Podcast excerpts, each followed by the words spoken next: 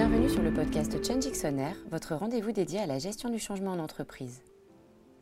Dans l'épisode précédent, Nathalie Hébert, consultante en communication spécialisée en accompagnement du changement, nous a rappelé les principaux rôles et objectifs de la communication interne dans les projets de transformation organisationnelle. Nous avons conclu cet épisode sur l'importance du plan de communication. Quelle que soit la nature du projet, le plan de communication va venir le rythmer dès ses premiers instants et jouer un rôle crucial dans la réussite de celui-ci en en favorisant notamment la compréhension et l'adoption par les collaborateurs. Dans ce nouvel épisode, nous allons regarder de plus près les différents canaux et outils pour communiquer le changement, ainsi que les erreurs à éviter. Comme d'habitude, nous conclurons par quelques conseils de la part de notre spécialiste afin que la communication interne soit le meilleur allié de vos projets de transformation. Du coup, Nathalie, dans la première partie de notre discussion, vous avez évoqué les newsletters. Euh, vous disiez notamment que c'est un excellent outil pour mesurer directement la performance des opérations de com.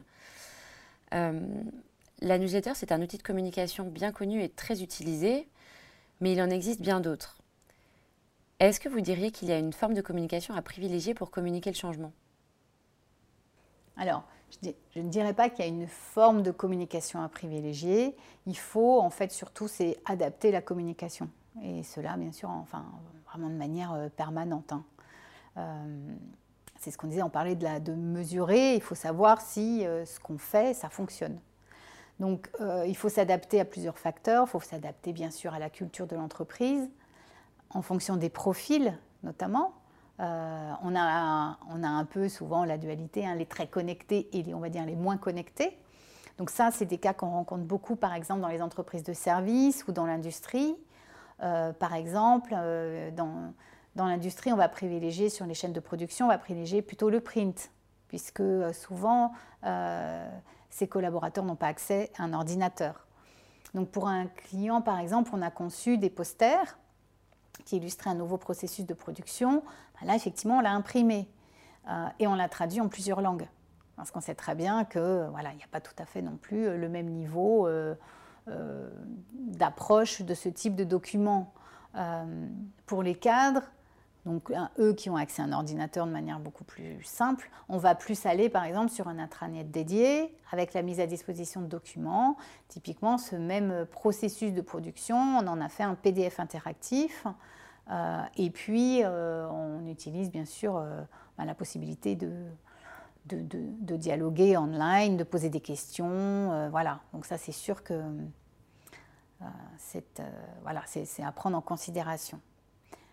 Après, il y a aussi les préférences de chacun.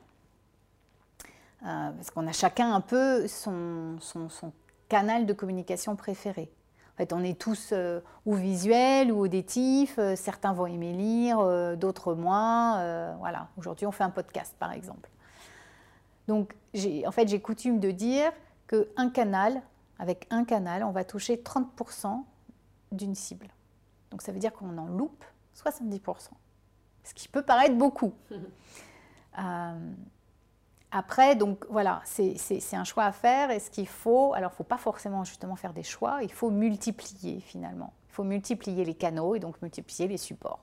On peut avoir un même contenu euh, sur, sur plusieurs, donc euh, adapté en fait à chaque support. Et aussi, ce qu'il faut avoir en tête, c'est que ce, changement, il doit être porté à tous les niveaux de l'entreprise.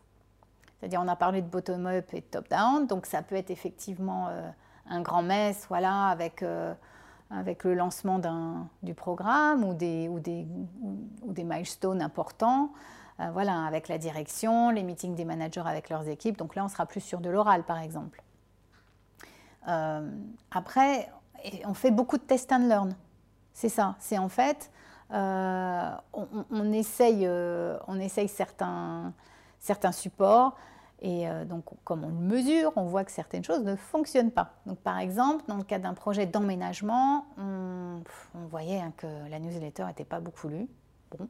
On a essayé des, petites vidéos très courtes. Donc, sur un sujet qui n'était pas très forcément sexy au départ, qui était le paperless. Hein, donc, bon. et en fait, on s'est aperçu que ça marchait très bien. Mmh. Donc là, après, c'était un filon qu'on a, a exploité. Après, c'est ça, c'est que c'est un effort. Il faut réaliser qu'aujourd'hui, la lecture, ça demande un effort.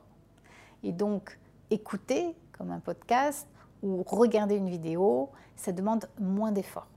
Donc on va aussi dans les tendances. Euh, oui, c'est ce que j'allais dire. Il y a un parallèle euh, très visible avec les habitudes de consommation de l'information, euh, projet de changement ou pas projet de changement, quoi. Exactement.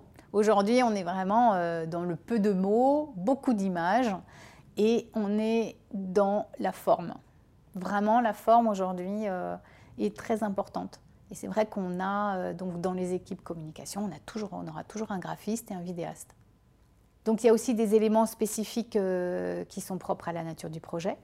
Évidemment, euh, si on est dans le cadre euh, d'un déploiement d'une nouvelle plateforme IT, ben, on va forcément avoir des éléments de communication liés, liés, aux outils, par exemple. Ça, c'est voilà, de la documentation, de la formation. Alors, voilà, ça peut être plus ou moins ludique, on n'est pas obligé d'être dans le technique, on fait des animations avec des petits bonshommes, etc. Et ça passe très bien. Ça passe d'ailleurs euh, mieux qu'un mieux qu'un PDF euh, assez euh, assez brut. 68 pages. c'est ça, c'est ça. Voilà, on fait les livrets d'accueil, les chartes de, vivre ensemble pour les déménagements. c'est pareil, ça peut être fait de manière assez gaie, assez sympathique. Mais il faut vraiment avoir en tête que la forme est vraiment toujours à privilégier. Parce qu'on peut avoir le contenu le mieux rédigé du monde, le plus complet du monde. Euh, s'il n'est pas mis en forme, le message ne sera pas lu. Ce sont les paroles d'une vraie communicante, pour en être une également. Donc, typiquement, un contenu qui, a pris du temps à créer euh, et qui n'est pas regardé, qui n'est pas lu, qui n'est pas consulté, euh, c'est une erreur qu'on aimerait éviter. Euh, donc, est-ce que vous auriez un petit, un petit inventaire pardon, des erreurs les plus fréquentes que vous avez pu observer? En termes de communication sur des projets de change Alors oui, ça j'en ai quelques-unes, mais c'est très bien, sinon on ne serait pas là pour nos clients. donc le premier, c'est vraiment ce que j'ai pu voir, c'est ne pas avoir de plan de communication. Je vois trop souvent les sujets de communication adressés uniquement en termes de tactique. Or, un programme de changement, c'est pas un one shot. C'est pas tiens, on va faire une newsletter, tiens, on va faire une vidéo. C'est pas ça du tout. Ça se construit dans la durée avec des messages clés. La communication doit être fluide, elle doit être équilibrée aussi en termes de prise de parole. Euh, donc elle doit être construite avec des rendez-vous réguliers et puis elle doit aussi aller crescendo pour maintenir la dynamique. Une autre erreur, c'est de ne pas instaurer un système de feedback efficace. Ça, c'est trop souvent négligé. Euh, c'est ce qu'on disait au début. Hein. Euh, on adresse les besoins des gens concernés et le pourquoi? Or, ce sont des sujets qui vont évoluer au cours du programme de changement. Donc il faut absolument remettre à jour euh, et adresser vraiment et avoir une certaine réactivité sur ces demandes de besoins. Donc, par exemple, pour un, pour un projet, honnêtement, tous les mois, on fait évoluer la newsletter que ce soit en termes de graphique, de contenu, etc. Voilà, pour s'adapter et essayer de, ben voilà, qu'elle soit la plus lue possible, évidemment. Ensuite, euh, il y a alors quelque chose d'assez surprenant, c'est euh, le manque d'incarnation du programme de changement. on, le voit parfois, des top direction, des top management qui euh, laissent faire un petit peu et qui sont un peu réticents à incarner ce programme de changement. Or, même si les sponsors ou elle est sponsor du programme de changement, il faut qu'elle soit ou il soit présent, visible. Donc ça peut être à sa manière. Hein, chacun a, ses, on l'a vu, hein, son canal de communication préféré. Ça peut être par, euh, par meeting, si c'est quelqu'un de plus ou moins relationnel. Ça peut être par mail, par vidéo. Mais il faut que les collaborateurs comprennent que la direction porte le projet. Donc il faut incarner les messages. Euh, un, dernier point, je dirais, alors très commun, c'est un peu notre tendance, hein, on nous, l'apprend un peu trop, ne pas communiquer sur les mauvaises nouvelles. Eh bien, c'est pas le bon choix. Voilà, les coupures de budget, les retards dans le planning, je veux dire, tout le monde peut comprendre. Voilà. Euh, ce que les collaborateurs veulent, c'est justement de la transparence. Donc un projet sans petit ou grand quoi, ça n'existe pas. Ils le vivent tous les jours. Donc ils savent ce qui se passe intérieurement. Et il vaut mieux leur dire. C'est ça. Donc on a, euh, on a pas mal d'erreurs hein, euh, à notre disposition. Et alors, euh, ces, ces erreurs-là, bon, vous avez déjà donné des exemples et des pistes pour les, pour les éviter. Sur, une dernière note un peu plus positive, parce qu'on aime bien conclure les épisodes avec, avec ça, parce qu'on on aimerait euh, que, le contenu du podcast soit à la fois informatif et pratique, comme les communications des projets de change. Est-ce que vous auriez trois conseils à donner aux organisations euh, pour euh, pour bien intégrer la communication interne à leur projet de changement, que ça soit un réel atout pour le projet Alors, c'est pour faire écho à ce qu'on a dit précédemment, hein, mais je dirais créer des points de contact réguliers et en variant les formats.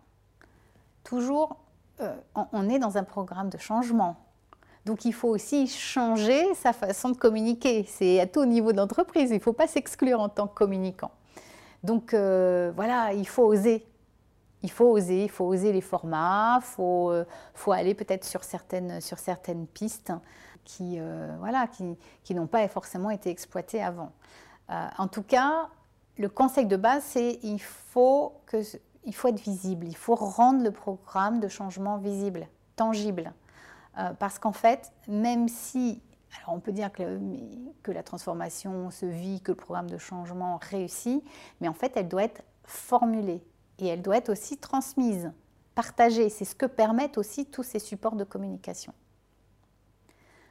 mon deuxième conseil, ça serait, on l'a évoqué, c'est vraiment mettre en place un circuit de feedback efficace. Euh, l'idée, c'est quoi? C'est vraiment d'éviter d'avancer tête baissée dans son programme de changement, mais tout seul. Parce que si euh, on a un trop gros décalage avec les attentes du terrain, il ne se passera rien. C'est pour ça que, par exemple, on, euh, parlait de mesures tout à l'heure. On a, euh, nous, on a vraiment des, méthodologies. On, a un baromètre du, changement. On a des donc, qui est plus sur du quanti et du qualitatif aussi. Et on a aussi, on, s'appuie aussi beaucoup sur le réseau d'ambassadeurs du changement. Donc là, on est plus aussi beaucoup dans, la, dans, le dialogue et, le qualitatif. Ce sont des personnes qui vont être sélectionnées pour relayer l'information euh, aux autres, en fait, c'est ça? Alors, relayer, oui, mais aussi écouter. Écouter le terrain, en fait. On revient vraiment... aux infos, feedback, euh, top-down, bottom-up. C'est ça, c'est ça. Donc ça, c'est sont vraiment des partenaires essentiels euh, qui, effectivement, euh, traduisent, finalement, les informations, utilisent les supports à bon escient, parce que c'est eux qui les font passer voilà, dans, les, dans les team meetings, là où on ne peut pas être. Hein, euh, et, surtout, donc, nous font la, font la remontée d'informations et puis ils nous donnent leur feedback, hein, nous disent si c'est bien ou non. Et alors, un dernier conseil, vraiment, ça c'est essentiel. Si on n'a qu'un seul à retenir, ça serait celui-ci c'est vraiment s'appuyer sur les managers. Tout plan de communication doit intégrer donc, les managers. Alors, top management, mais je dirais surtout middle management. Parce qu'en fait, sans l'appui des managers, la transformation n'aura pas lieu. Parce qu'en fait, ce sont eux les relais. Ce sont les référents vraiment qui vont être capables de traduire euh, le projet, hein, souvent de la direction, dans les termes métiers. Donc ce sont eux qui vont mettre en perspective les bénéfices du programme de changement pour l'entreprise pour tout un chacun. Donc euh, ils vont vraiment être, voilà, ces rôles de traducteurs euh, et d'aller vers plus de concret. Ce sont, souvent aussi les relais au niveau des, ben, des, questions. Donc il faut les outiller, il faut leur donner les réponses aussi. Merci beaucoup Nathalie pour, euh, pour tous ces conseils et euh, également pour, pour, toutes ces précieuses informations. Et puis, ben, on espère vous voir très bientôt dans la communauté ChangeX pour nous en dire encore plus. Merci beaucoup, Julie. Bonne journée. Dans cet épisode, nous avons donc appris qu'il n'y a pas de bon ou de mauvais canal de communication pour communiquer le changement. Il faut en revanche, comme en communication externe et en marketing, adapter le canal de communication aux différentes cibles en prenant en compte leurs spécificités, leurs préférences et en s'adaptant aux habitudes de consommation de l'information de notre époque, c'est-à-dire peu de mots, beaucoup d'images. La communication du changement doit rendre la transformation visible auprès de tous les collaborateurs concernés. Elle est créative, participative, évolutive et aussi, mais surtout, indispensable. Vous avez apprécié cet épisode? Alors n'attendez plus Abonnez-vous à Changix On Air sur votre plateforme préférée pour découvrir les thématiques suivantes. Changix On Air, le podcast qui change tout